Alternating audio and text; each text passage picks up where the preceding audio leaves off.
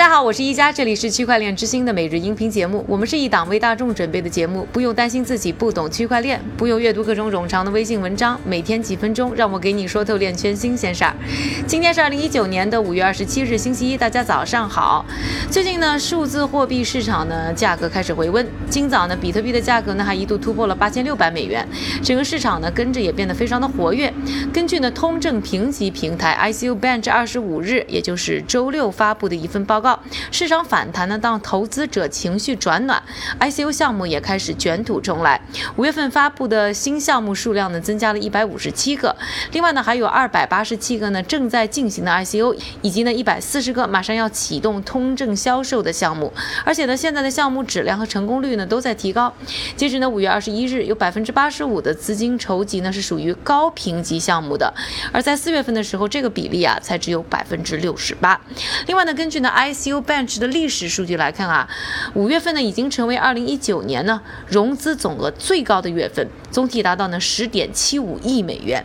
但是呢，这个很大程度上呢还是集中在呢最近比较流行的 IEO，而不是呢一般意义上我们说的 ICO。这里呢再和大家呢科普一下呢 IEO 的概念。之前呢我们节目呢曾经也和大家说过啊，这个指的呢是首次交易所发行，说白了就是直接通过在交易所上交易呢来发币。也就是说呢和传统的 I C U 相比啊，把发币和上交易所两步呢融合在一起，好处呢是马上就有流通性。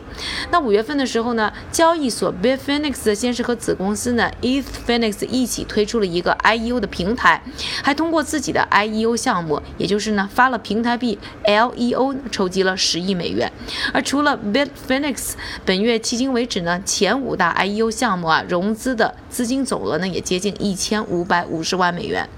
这份报告呢还以地理位置啊做了划分，发现呢融资总额最高的地区呢是集中在英属维尔京群岛，其次呢是开曼群岛注册的项目。而除了市场的项目呢繁忙，交易所呢也是想趁着好时候啊赶快发展。我们来看一看币安方面的消息。上个星期五呢，币安发布的一张呢推特截图上呢，被网友嘛发现暗藏了保证金交易这一标签，也就是 margin。此后呢，币安交易所也证实，确实呢他们已经在开发运作呢保证金交易服务了。而根据呢 TechCrunch 的报道，币安呢还已经在一部分用户当中呢推出了这项服务的测试版。这里呢再和大家呢普及一下保证金交易的概念啊，指的是用户呢只要在账户有一定的保证金，就可以和交易所呢借钱来进行交易。而在币安之前呢，包括 Kraken、Coinbase 旗下的 GDAX。OKCoin 火币等多家交易所呢，都已经早早的开始提供这样的融资交易服务了。而对于交易所来说呢，推出这项服务呢，也意味着利润增加的同时，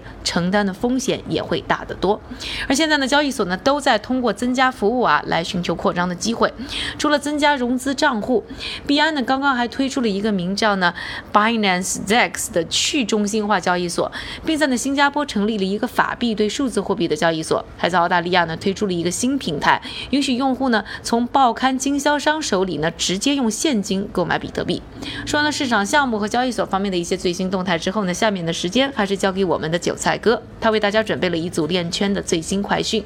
好的，一家，我们先来看一组行业报告。数据显示，自2011年以来，比特币的年投资回报率正在不断的保持增长。2011年末，BTC 获得了百分之一千四百二十点二七的正增长。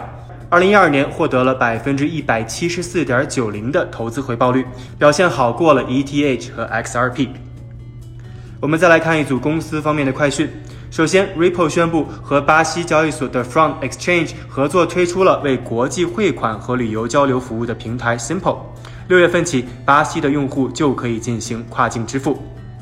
第二则消息，币安 DEX 平台宣布开始支持 Ledger 新型硬件钱包 Ledger Nano X。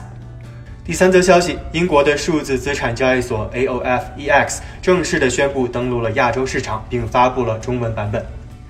今天的链圈名人点评来自我们纪录片中采访过的比特币基金会的创始人 Charlie Shram。他发推文表示，在对比比特币和其他数字货币时，交易速度是用来转移注意力的。而在比特币产生之前，有很多可以优化交易速度的办法，但这不应该是我们关注比特币的原因，而是应该把重点放在建立一个抵制审查的价值网络方面。感谢韭菜哥的分享，也感谢各位的收听。我是一加，区块链之星，还原区块链最真的样子。我们明天再见。